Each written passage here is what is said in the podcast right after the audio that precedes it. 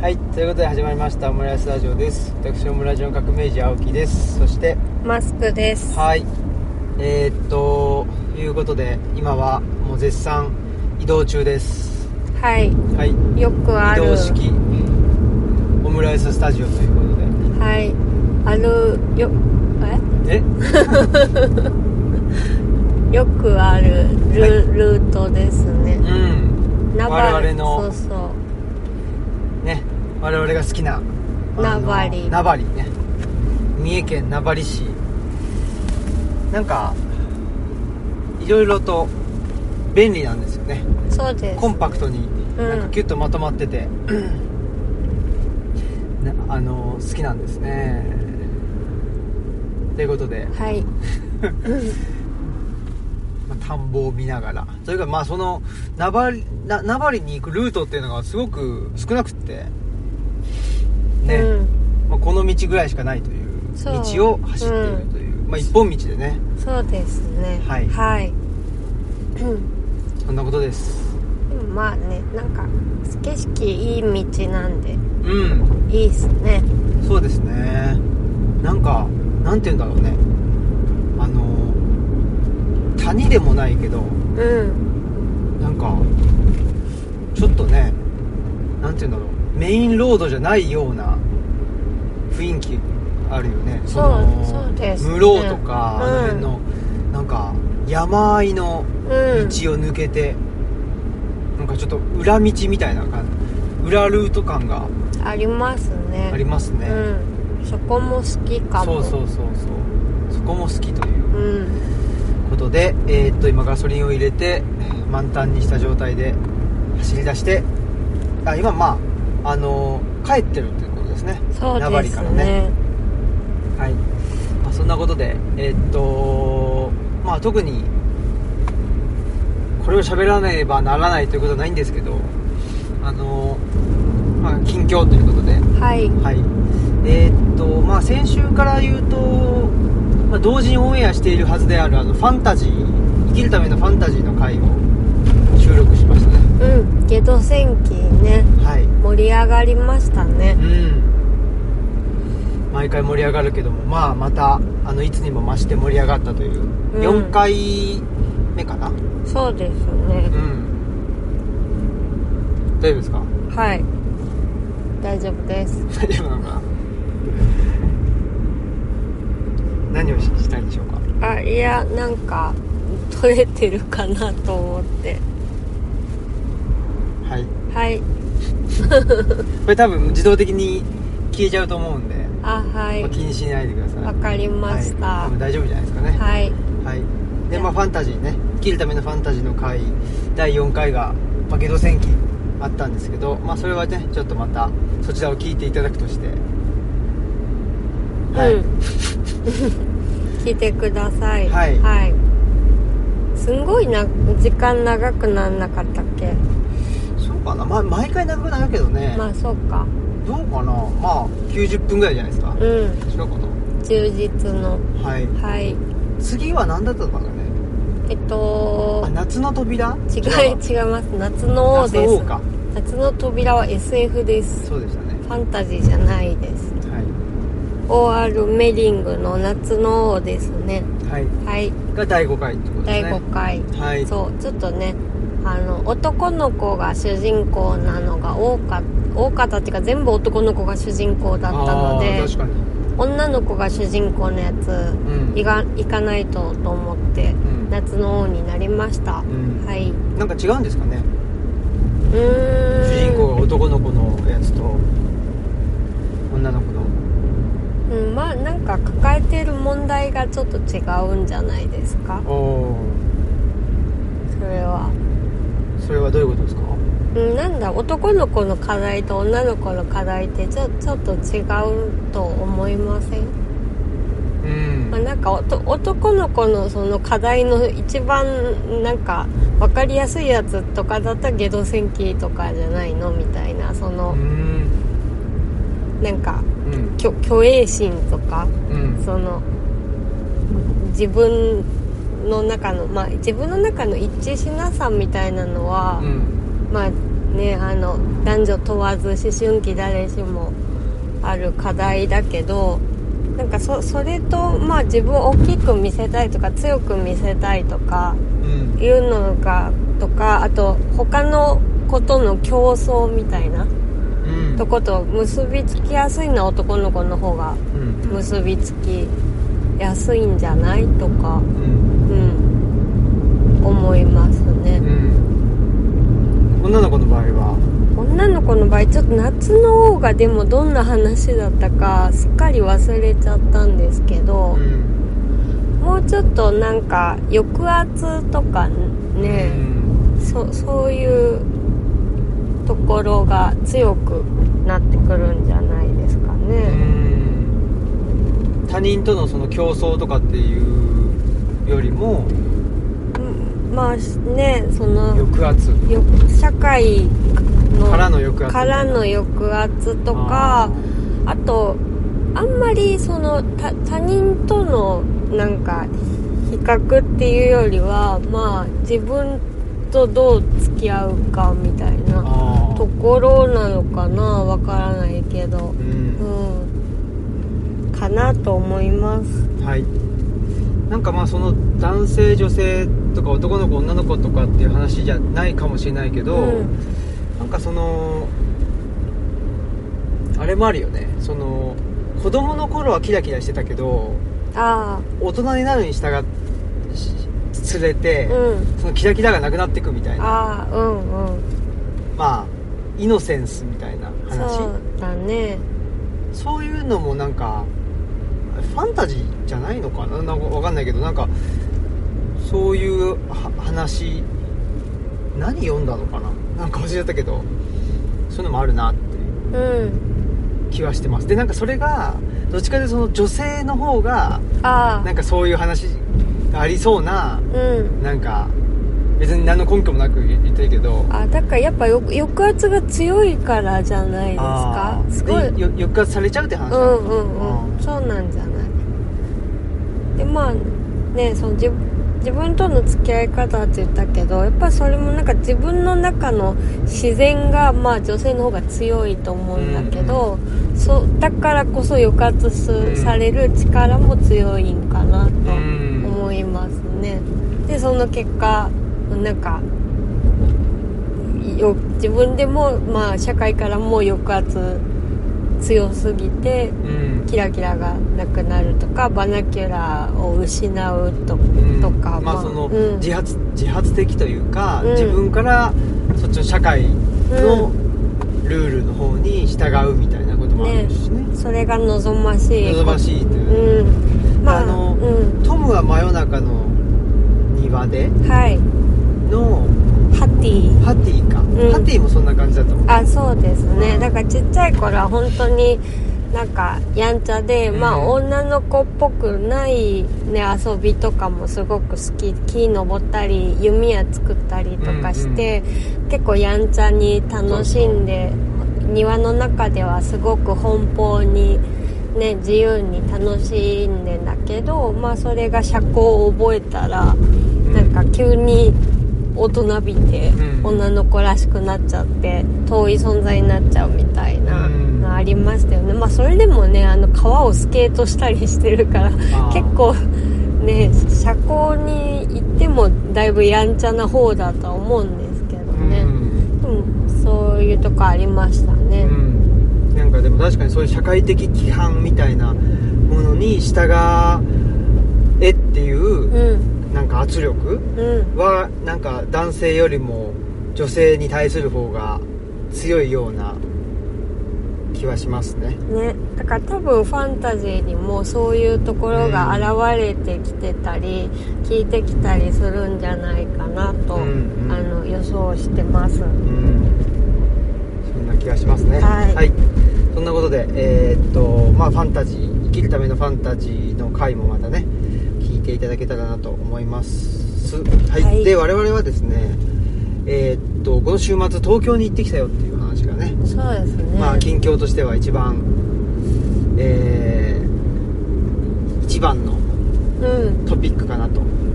私多多分なんかすんごい久しぶりに東京行ったと思います、そうなんだね最後多分2014年とかそんなんなんじゃないですかそうですか、あうん神保町いやじゃなくて新宿あそうあれが最後じゃないかなおーそれ以降行った覚えないですあしそううん、通り過ぎたのはあったけどああ通過したねうんうーん本当にない、それはうん、だから十久しぶりですね十何年ぶりで会ってると2014年あだと違う違う十何年ぶりってえらいことだからそれはね違うあの三品さんにね違う違う間違えた十何年ぶりに東京に来ましたって言ってたけど十何年ぶりはないだろうと思う10年じゃなかった、んはいまあまあ約10年あそうですよね約10年ぶり約で10年ぶりに東京に行ったというでもその2014年かどうかも分かんないから2013年とかかもしんないし、うんああえだから約10年 そうどうしたって十数年にはならないというはいはいまあそういうことでえー、どうでしたかね人が多いねもう誰しもが分かってることを言うといやでも東京に行ったらゲドの気持ちがまあまあ分かったっていうかはいあのね生きるためのファンタジーの回で最後ゲドはすすごいバカだっていううんことで締めくくりましたけど、うんいやそんなにバカじゃないんじゃないみたいなそりゃ誰だってこんな人が多いところに行ったら、うん他の人と比べるしうんその中で自分を大きく見せたいっていう気持ちはあーお怒るよねつっていうことを、うんあの人に囲まれたらうん思いました、うんでもさそのまあゲドはなんていうのバカだよねっていうのは行動して失敗するわけじゃん、あそうだねでもさあの今の東京ってさ、うんその行動することをなんか抑えつけるようあなそうだね、感じじゃないですかななんか行動したらちょっと笑われるぐらいそうそのうそうそうとかなんか冷たい目で見られるぐらいの感じですよねううんん、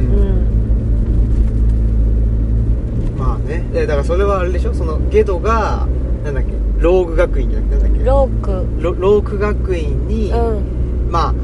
ゲドは田舎の出身であそうだねローローク学院はまああん中だったら町の学校なわけでしょそうですねで同世代の若者がいっぱいいて、なんかかっこいい大人とかもいて、でその中に放り込まれたら、やっぱりなんか比べたりとか、なんかもっと大きく見せようとか、うんそういう気持ちは湧き起こってくるよなっていうのは、うんちょっと東京に行って、うん、感じましたその人の多さによって人の多さによってうーんそうですかうんで、まあ、今回はその別々にね実はあそう行ったんですよねうんあのそうですねちょっと小倉くんの関係で、奥田君の関係もあるし、まあ、僕のねちょっと体調もあそうですねあの良くなかったんで、うんギリギリまであのーちょっと家でねゆっくりしてて、でも、まあ、マスクさんはちょっと早めに、ねまあ、あの約束もあったんでそうですねあの朝からねうん、隣町カフェ以外に私はちょっとあの行きますって言ってたところがあったので、そこにお邪魔して、まあ、もうすぐねちょっと本のある場所を作るあのオープンさせようとしてる方が、んまあ、いるいたので、うんうんそこにちょっと、うん、行ってきて。うんまあどんな風に運営したらいいかなみたいな話とかを、すごいそうなんだうん、うんしてきたまあねちょっと東吉野と全然ちまあね東京だからうん、条件が違うからそこがねどうどうかねみたいなうんどういう風にするのが東京だったらどういう風にするのがいいのかねみたいな話を、うんうんしてきました、そうなんですね、うんでまあ僕はその隣町カフェでね、まあ、いつもの、えー中延のはい隣町カフェで田中素子さんとの、はいえーっとうトークがあったんでトークに間に合うように、まあ、家を出ましてそうで、はいあの向かったとうんで大井町でね合流してそうですね私あのちょっと宿に荷物放り込んでああそうかそうか、うん行きましたねはいうんで大井町で合流してで中えー、とな東急何線池上線かなかなんかでえっ、と中延にうん行ったということですねそうですねはいどうでしたか中延あ初めてね、うんいやめっちゃいいとこだなってす住みやすそうだなってもう田中素子さん住みたいってん言ってましたけど、いや本当になんか商店街が生きててうんうんうんなんか昔ながらの家具屋さんとか、うん八百屋さんとかあるけどそれがちゃんとあのくね、住んでる人の暮らしの中にまだあるんだなっていううん商店街ででその中でねなんか隣町カフェっていうなんかなんだろうすごいああのちょうどいいカフェだなって思って。ちょうどいいカフェそう ななんかそのすんごいおしゃれみたいな感じで商店街の中中にあった浮きそうな感じでもなくてなあんあかそうだねうんだあれ鴻島さんが設計したんだっあそうだね鴻島さんがあ本当ですかうん鴻、島さんのホームページの中に隣町カフェ」ってありますよあう、ん、インテリアって書いてあるあそううんじゃあ鴻島さんがそういう風にしたんだねな内装ねちょうどよくねそうそうそうなんかだから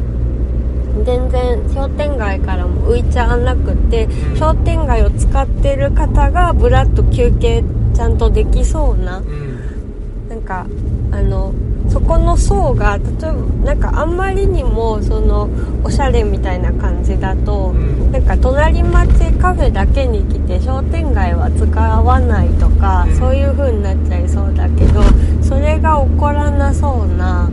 なんかちゃんちゃんと街にうん寄り添ってる感じだなっていうのが、ううんんうんうんすごくいいなって思いました。確かにね僕もそういう風になんか見たことがなかったけど、うんなんか確かにそういう意味ではあの街と違和感がないあそうそうなんか鴻島さんのって聞いてたからいやすごいなんかあのパキッとしてんのかなとあかー予想してたんですけどいやもっと思ったよりうん街とのその馴染みが良かった、うん良かったね、確かにねそうかそうかそこは全然なんかあれだななんか違和感がなかったから、んそういう意味ではそういう風にねうんデザインしたとうんねうんだし使ってるそのねあの栗田さんとかが、うんあのそういう風にもしてるんだと思うんですけど、うんそのなんか塩梅がすごく良かった、うんそういう意味ではあのー僕と鴻島さんのね対談した日向文子さんも、うんもう僕も3回目対談とかねなんかそういうイベントするの3回目とかだけど隣町カフェも3回4回やってるからね、うん今回で4回目かなねとかなんでそういう意味ではね同じ場所でなんか繰り返しあのやってるって意味では日向文庫隣町カフェって感じかもしれないですね、うんあと成功者さんかなそうですね、うんあとはまあオンリーディングさあんそうだはねオンリーディねングさんもね毎年ねうんさせてもらってるからでもそうだねねそういう何度もさせてもらってるところってすごいありがたい、うん貴なんか重落ち着くうん、ね空間が空間だからこそねんまだし、なんか喋りやすかったりとかうね、んうんまあ、あとは人が来てくれるっていうねあそ うそうですそうねなんだからかまあそのうん場所じ自体にあのファンがついてるっていうこともあるんじゃないかなとは思うんだけどね本当にねううんん、まあそんなことでえーっと隣町カフェに行きましてほいでまあ対談の前にね素子さんともそうですね結構しもねもうあの喋っちゃったりしていやそうですねうんすすで、にねあのバックヤードで結構プロレスの話でそうそう盛り上がってね盛り上いやまさかねそのプロレスお好きだと思ってなくて、そうだよねめちゃめちゃ好き,、好きだったもんね渋かった渋い趣味が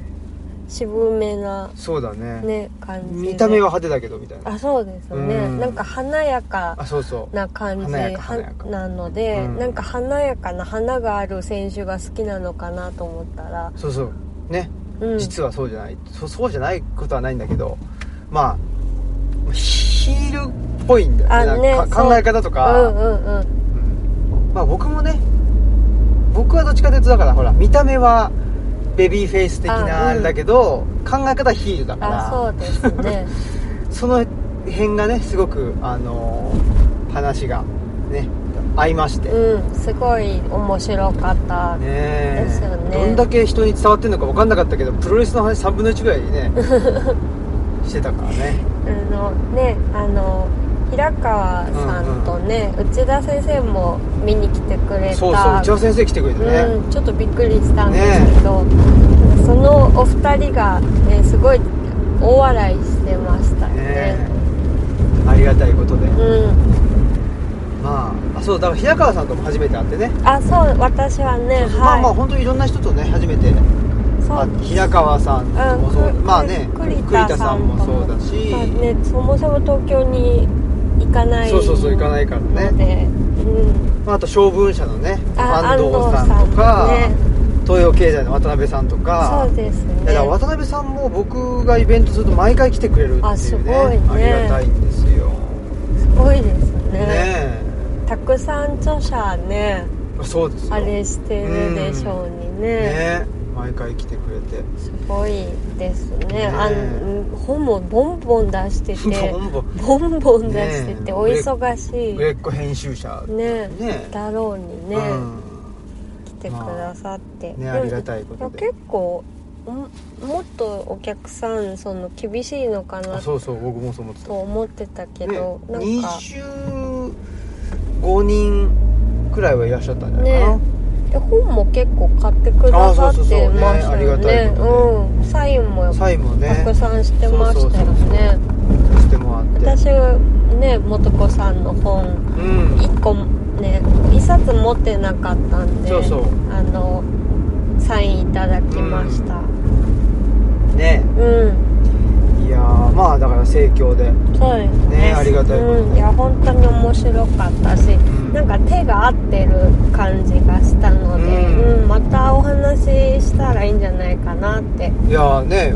いいんじゃないかなまあ僕はねぜひしたいけど、ねもとこさんはね、ちょっとうん、まあおお忙しいだろうとなはっていうのもあります思けどうんねですけどうねん楽しかったですね、うん、はい、まあ、はいそんな、えーあのだからどうなんだトークはどっかで聞けるようになるのかなんないのかちょっとわかんないですけどあそうですね、うんまあラジオデイズそうそうそうラジオデイズで聞けるようになるのかなんないのかねちょっとわかりません、うんまあちょっとそこははい待てそうです ね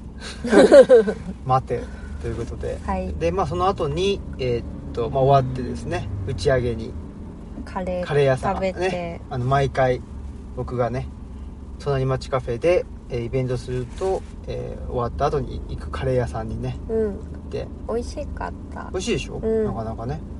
まあ、実は本格的なカレー屋さんあっていうそうかでねすねそうそうそうまあああそこぐらいしかあの遅くまでやってないってことはあるんですけどでもまああそこも好きだからうん、う行っん、てね、安かったし、そうそうそう、そうだよね、うんほんでねまあひ平川さんと内田先生とね素子さんとほんと安藤さんがねはいいてという、えーまあそんな席でね、まあ、内田先生元気だねやっぱねうんそうよね、うんすごいっすよたくさん召し上がるしね、うんやっぱ元気の源はねねちゃんと食べて、うんちゃんと寝るっていうねことなんでしょうねね、だしね平川さんと千田先生本当に仲良しだって60年以上一緒にいるでしょ、でもなんかいいくらでも喋れるみたいねな感じありましたよそうそうそうねそうでまた明日っつって別れてましたしそうそうなんかねあ麻雀しに行くとかっつってねそうそう 本当に仲いい良しっすよねうんでもそう考えるとほらでも小学校の時一緒で中高大学生の時はちょっとは離れててとか言ってたじゃないだからなんかちょっとあれですね、うんあの革命児さんと慎吾君みたいですねあーちょっとねうんまあ、そう我々は親戚っちゃ親戚だけどでもまあ、うん同じようなねだってしねあの親戚でそこまで付き合わん普通付き合わないですしまあそうだよねうんだからまあそうね、まあに似たようなね、うんうんうんあの関係なんだろうなっていうことでそうですねうん年取ってもあああいう風になるんじゃないかなってちょっと見ながらああ、うんねえまあ2人ともね元気に生きてるといいんですけどまあまあ我々ね、うんそうですね平川さんと内田先生みたくね、うんだか元ら気だからなあの2人はな、まあ、すごい元お元気ですね、うんまあね平川さんなんか死にかけた話とかねなさってたけど ねえあの心臓がね、そうん、めちゃくちゃ痛かったって言ってしいや心臓は動くか止まるかなんだよ」 とか言ってなんかすげえ当たり前のこと言ってるような気もするしなんかふ深いような気もするし、うでもなんかねあの馬乗りになられて心臓マッサージみたいなあー話とかえそんなそんな記憶あるんだみたいなそういう意識あるんだみたいなあー話とかねなんかねすごいでも話なんだっけあの、うんなんだっけで救急し治療室あ集中あ集中治療治療室 ICU に入ってでもなんかみえ2泊3 2日泊3で日でねなんか予定があるから出てきたとか言って予定があるじ ゃないよって大丈夫かなみたいなすご ICU っいよてなあの通常必ずその ICU か一般病棟に移あっねてある程度過ごして退院するっていうルートしか通常ない、あーはずだけどねそのどういうこ ICU とかなんらでしょう直で出てくる人とかあの通常いないうんと思うんですすよごいな、まあそういうねうん、うん人生の大先輩方ともね一緒にはい楽しくねあのご飯をしましてそうですね、はい、それで、えーじゃあお疲れ様でしたとで内田先生をねあのタクシーで見送ってで、ひね、平川さんはもうあのあの辺に住んでるからうんじゃあっつってで別れて我々はね品川シーサイドのホテルに泊まってですねそうですねはい、でまあ一泊してで次の日はあのーまあ、目的はねそのこの秋に西荻のギャラリー、はいあのーフォールさんっていうところで、うん雑貨屋さん、ね、雑貨屋さん、そうそうで展示をねちょっとはいさせていただくっていうこともあるんででその店主がね三品さんはいあのうん三品照之さん寺沖さんねえっ、と「すべての雑貨」とか「雑貨の終わり」っていう本はもい本ね書かれて、そうそうそうそう雑貨論をねうん展開されてたりする方なんですよねその三品さんにちょっとねご挨拶行こうっつってそうそうお店もねあの私行ったことなかったんで、そうだよねあの見てみたいって思ったし、まああの三品さんの文章もすごく好きなので、っていうことでねねでね西荻行こうっていうことになったんですけど、まあまずねちょっと品川シーサイドであの朝ごはんを食べてはいでそこから、あのー僕初めてだった青物横丁ってあうん、ね歩けるんだよねあ京急かなそうそうそうえっとねあの前日の午前中にあのこれから本のある場所をね作るっておっしゃってたのが人形町あたりうんだったんですけど、そこから品川シーサイドの駅ってうん調べたら、なんかすごい1時間ぐらいかかるって書いてあったけど、でも地域的にはその近いはずなのに品川シーサイドのあたりと、うんその人形町のあたりってう、んなんかもうちょっと早く行けないと思ってでホテル近くはないけどね いや近くはないけどさまなんだあろうほそ1時間もかかるほどではないんじゃないかってことねあそうそうって思ったのねでなんかあのホテルの地図を調べたら、う青物横丁って駅もあーまあ近そうだから、うんうんこの駅だったらすごいですねうん、もうちょっと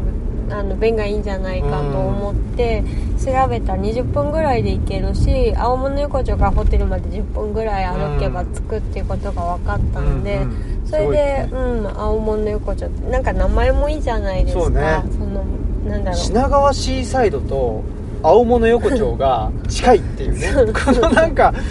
全然名前的には近くないんだけど、う実は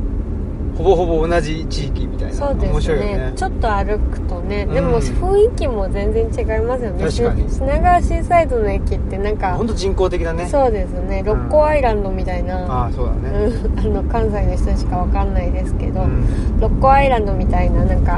埋め立て地みたいなうん雰囲気あるんだけど、青物横丁ってちょっと中延と似てるっていうかそうだね商店街そうそうそう、がねあって古い町って感じ、ね古い町うんそうだねなんかあの義勇館みたいな委員があったりとかして、結構好きな感じのうん駅そうでしたね、うん、でしたいやまさかだから僕品川シーサイドは何度も泊まってるけどまああの隣町カフェからえー中延から大井町でで大井町から臨海線でっていうのが、まあ、すごくアクセスがいいんでであそこに泊まってたんだけど、うんまさかね青物よそうか京急で行ったら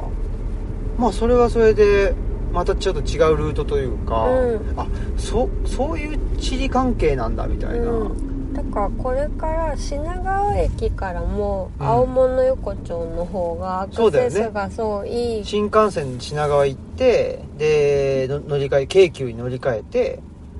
青物横丁でもいいんだもんね、うんでそこから歩いてそホうテルでもいいしねそうそうだからそういう時があったらそれがそうしま楽すだと思いますいやでももう東京って確かに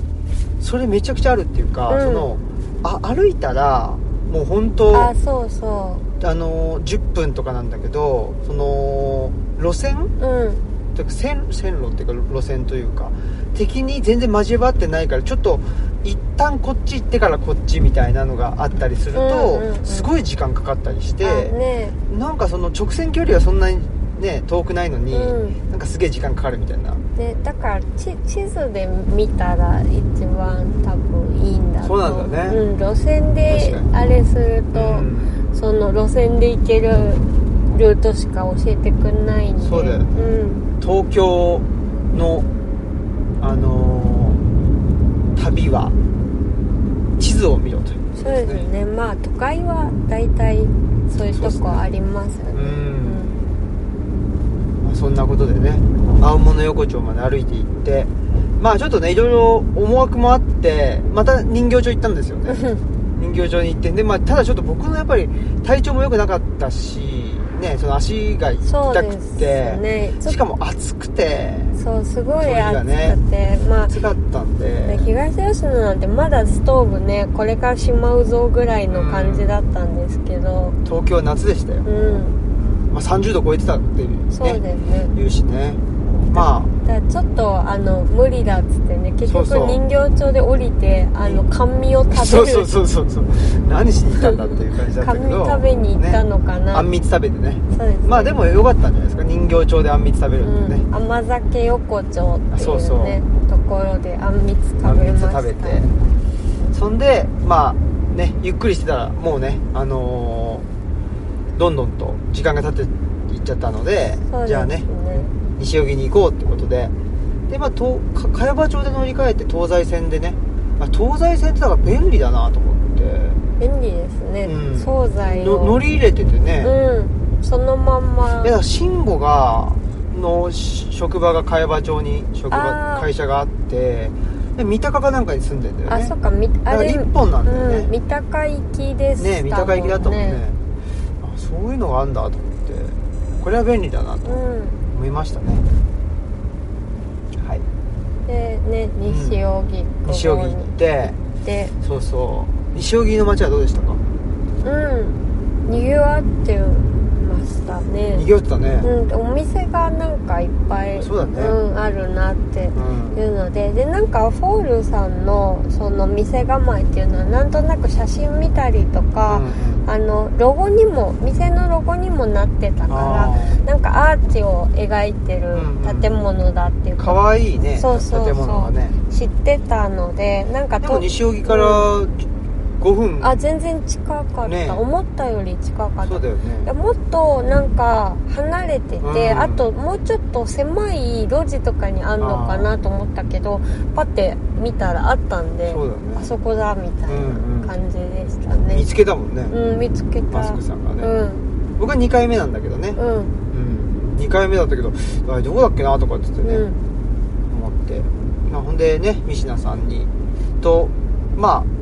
ねもうちょっとは話せたらよかったんだけどすごい混んでてねあポールさんもやっぱり、ね大人気で日曜日だったから、うっんていうこともあってでまあちょっと早々にねじゃあまたよろしくお願いしますっつって出てきてで帰りにねその、まあ、並びって並びのあの紺野書店っていうねあね西荻唯一の新刊書店ですって書いてあったけど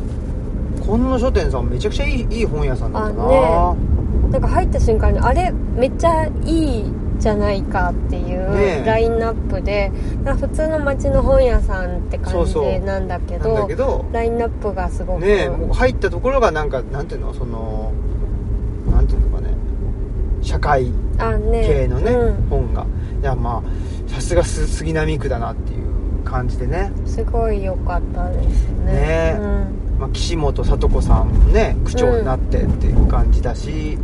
なんかすごく社会的な意識もねしっかりと高い感じのうん、なんかあこういう本がね、まあ、売れる本屋さんうん、があるっていうのは素晴らしいなというそうですよね思いましたね良かったですねうん入ってねでなんか関書房さんが載ってるアイデアもあったんでそうそう買ってね買いました高かったなあのアイデア3000何ぼとかね雑誌でねうん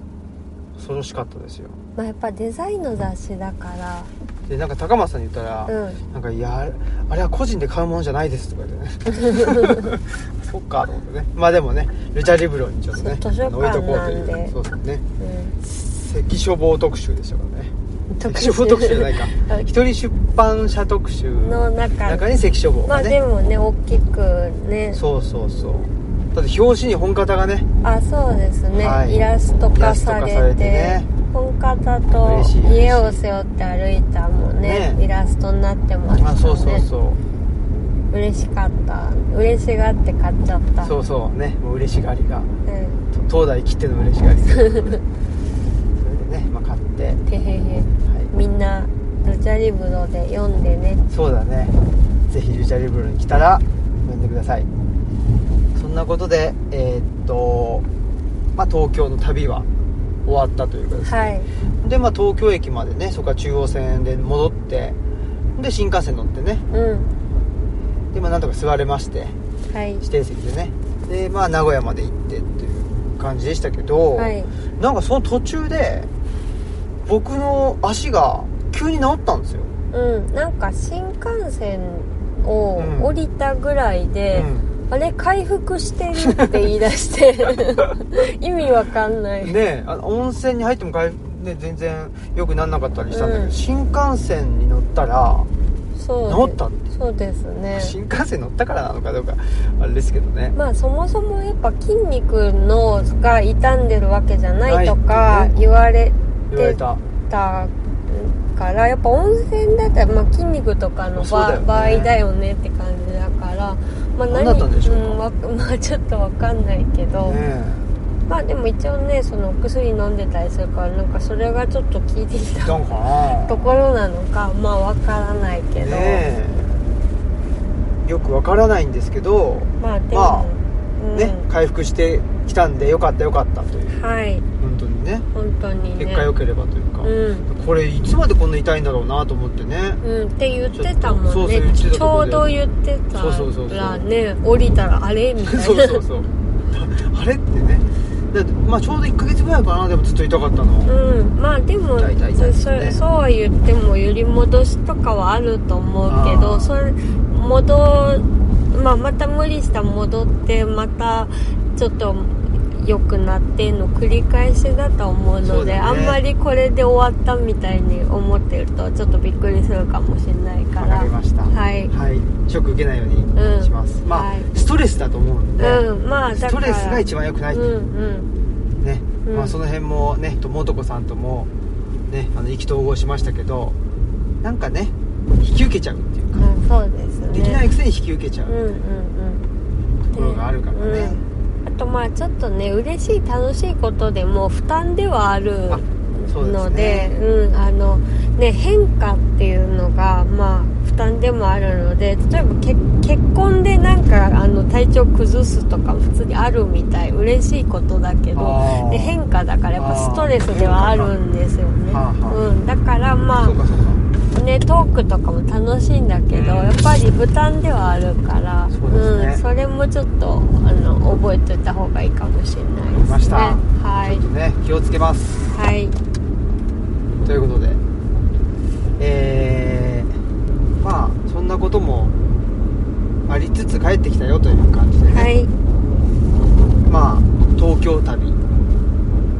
いかがでしたかあそうですねあのすごい刺激的だったしまあとちょっとねそそのい行ったことで、まあ、平川さんがね、うんあちょっと東吉野行こうかなみたいなあそうそうそうこと言ってくださってでじゃあ内田先生が「じゃあ一緒に行こうよ」みた いな感じで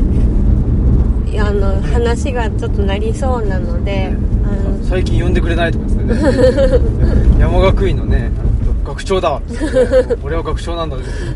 膝悪かったやんみたいなね そうそう呼べないでしょみたいなそんなね言ってたんだだって歩きづらそうな人にねうんそんな運転して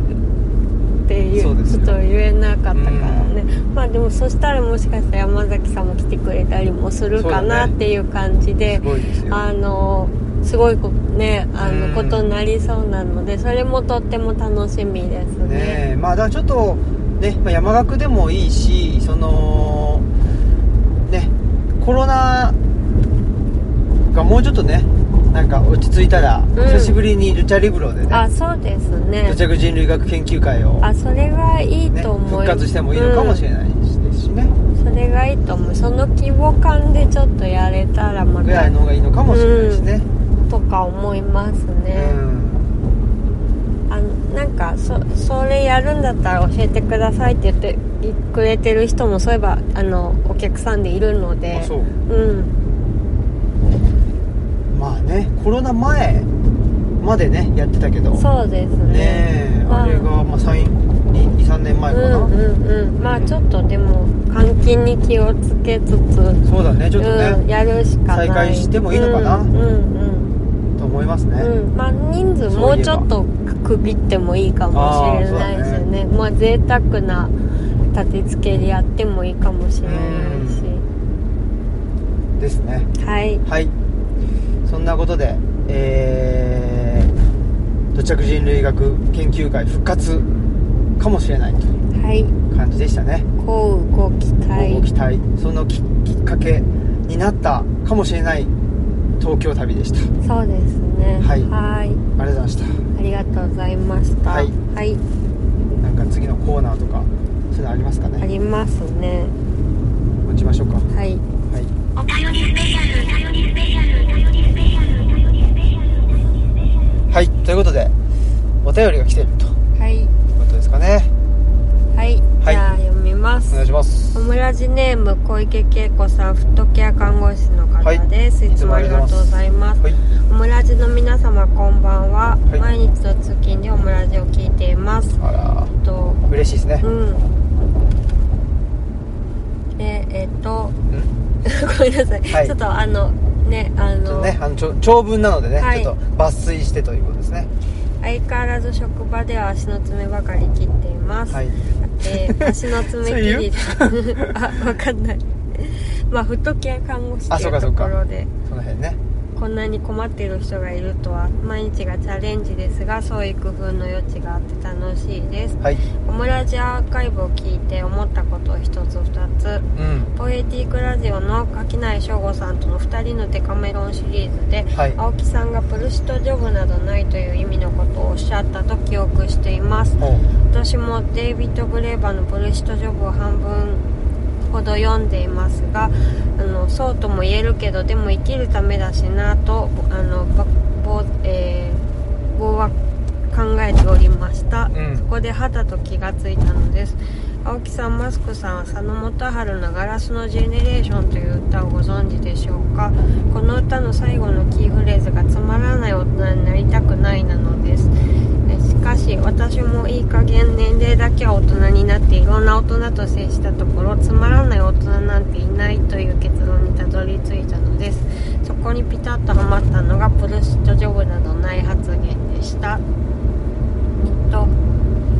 自分の仕事が金銭換算でしか評価されなくても灰色のスーツを着て満員電車に並ぶことがつまらないことだとしてもそれがその人の全てではないはずです皆一人一人にはバックグラウンドがあり払うべき請求書があり養うべき家族や維持すべき自分の暮らし家に帰って読みたい本食べたいご飯があるのですそしてそれは決してつまらないことではないはずですというようなことを書いてくださってます。はい。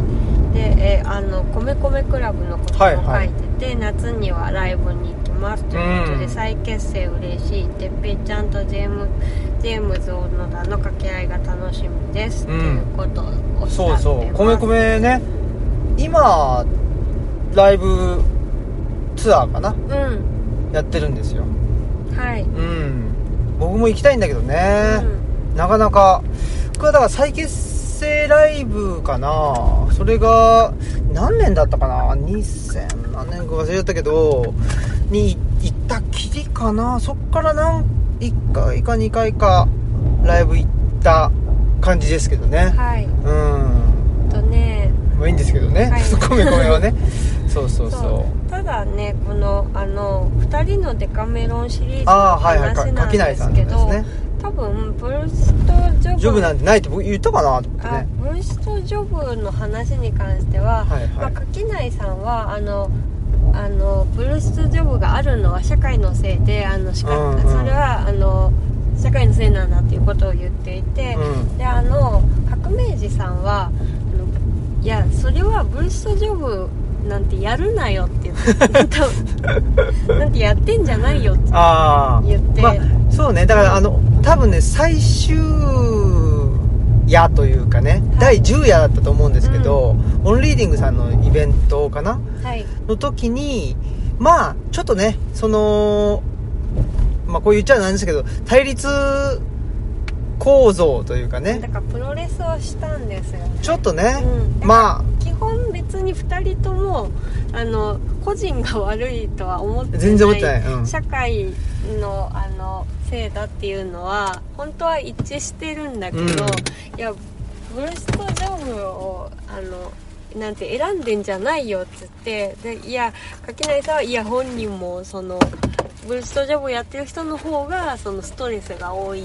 うんで本人も傷つきながらやってるみたいなことを言ってたんだけどいやそれはでもそれを選んだんじゃんみたいなところを対立させて、多分喋ってたと思います。ううんんなんかまあ多分僕はそのブブルシットジョブとかってい言える人うんがい,、まあ、いてでそそもそもそなんつうの、まあ、就職できないとかね、うんそのあのこの社会にココミットできないとか、うんそのブルシットジョブとかっていうことすら言えない人あまへの、そうですねなんか支援みたいな、うん支援っていうかなそういう人もいるしそっちの方が、まあ、僕の中ではププライオリティ高いみたいあなそうそうそ う多分そういう話もしたような気もしててねあそうですねまあそういう仕事をしてたりもするし、ね、あそうそうそうそう、っていうまあだからまあねえーっと別にまあ僕と掛内さんそんなにね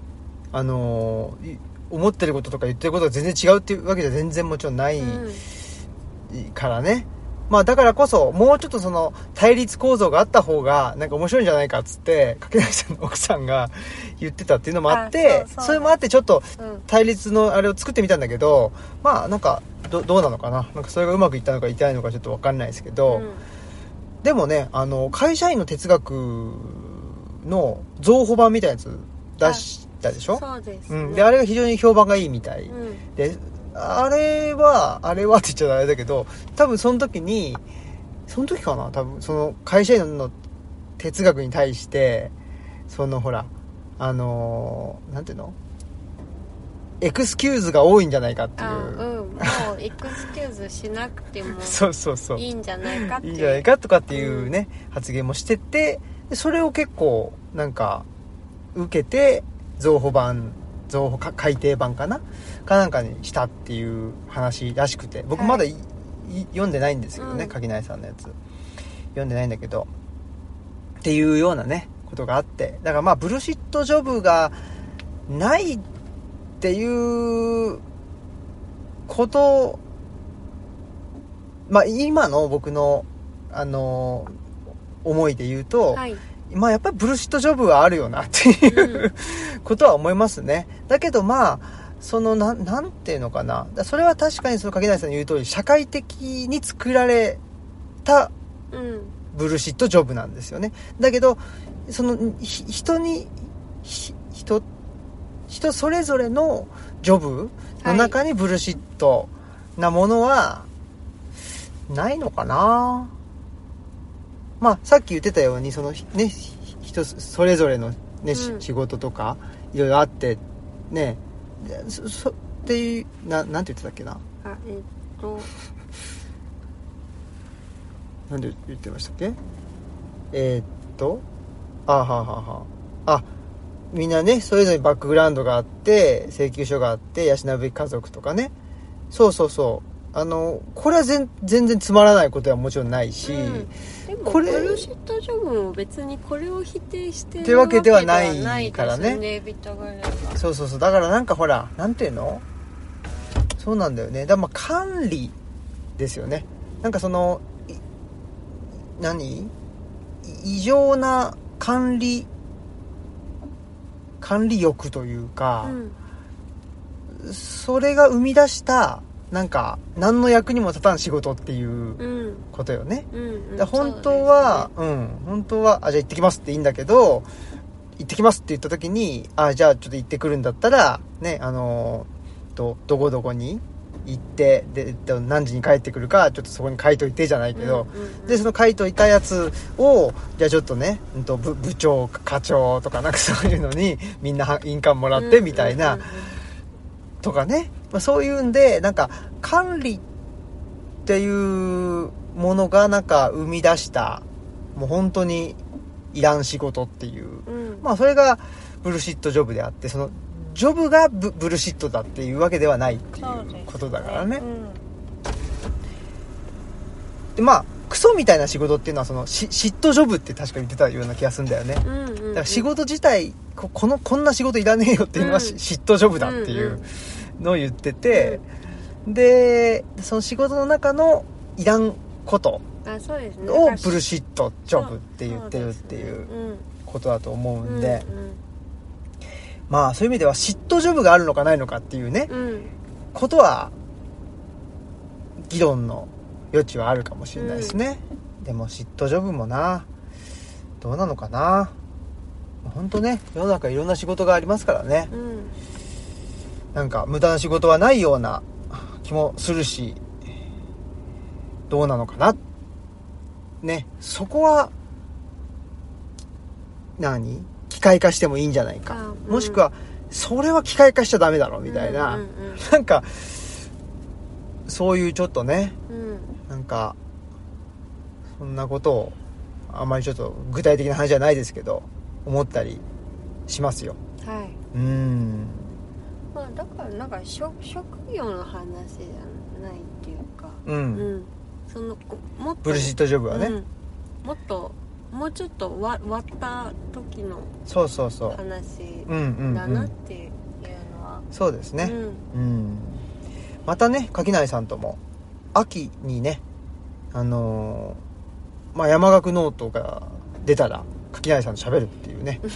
こういうそのありがとう監修もありますし、はい、ねあとね2人で沖縄あそうそう沖縄行こうっていうね 話もしてたりもうなんかあのー付き合ってんのかなみたサいニーボーイ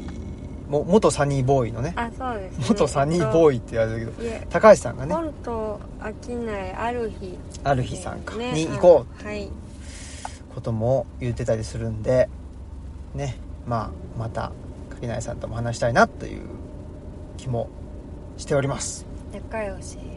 うでんすね、そうですうね、んよかったね、まあ、ありがたいですようん垣内さんもそうだしね、まあ、鴻島さんもそうだしそうですねなんかね仲良くしてくれるね本当ねそうそう、まあ、坂本さんもそうだけど継続しありてがそたいよのお話できるってとってもいいですよねもうどんどんなんかそのね探り合いとか自己紹介みたいなとこをもうすっ飛ばして喋れる喋ってそうそうそうどんどんあのねうおん互いの変化を楽しめるっていうそうだ相ね手がいることはとっても幸せなこと定点観測じゃないけどね、うん、よかったですね、うんありがたいとういんうことでございましたはいありがはい、とうございましたまたね、はいえお待ちしてーますお待ちしてますじゃあ、はいエンディングいきましょう、はい。エンディング。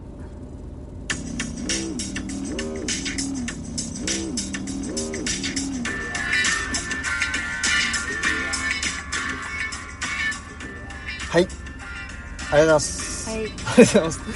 そんなことでね、えーっと、まあ、鴻島さんとのね、往復書簡も、えー無事に、この前、打ち合わせの話ってオムラジでしたのかなしてないかなしてない。してないか。ね、えー最終打ち合わせも終わりまして、はい。ね、大阪でやったやつね、うん。えー終わって、まあ、もう、ね、非常に面白そうな本が、面白そうというか、あの、手触りとか見た目とか、うん。ね、まああの中身は元よりですけど面白い本が出来上がると思いますのでで7月中旬ぐらいには出始めてうん。まあ順次店頭に並ぶのかなね。 よく分かりませんその辺はって感じですけどまだねなんかあのこんな本が出ますみたいなやつあ、そのチそラう。シとかないもんねこれからちょっうとおん、これから出始めると思いますんで、はいぜひよろしくお願いします願いします。はい、であとはね、まあ、仲良しといえば、あの高知のね、えーと白岩さん、はい白岩さんとまたここの前ねあの高知で対談イベントしましたけどえ自転車が走ってあ誰だろうわかんない。足引きのお父さんじゃないですかあ、そうか違な。うかなわわからない。わかんないですねまあそんなことではい。高知にも行くよということがねはい。ありますんで、えーぜひよろしくお願いしますはい。という感じですねそうですね。あと、えっと、6月の26、うん月曜日27火曜日は本についてあそうだそう語だり合う夕べうんえーリーベさんでの宿泊はい読書会うんで課題図書は山岳ノート1で7月の17日月曜日18日火曜日はえっ、とアユールロッチさんに宿泊で課題図書は、えー本方っていう、えー泊まる読書会がありますのでうんうんもしごあのご希望の方はぜひお申し込みください。そうですね、はい、ぜひぜひねえー泊まり込みの読書会はい、ありますんで、よろしくお願いしますホームページ見てまでいいかなそうあそうですね。はい。はい。ということで、えー、本日のオムラジは以上でございます。はいはい。オムラジの革命児青木と、マスクでした。さよなら。さよなら。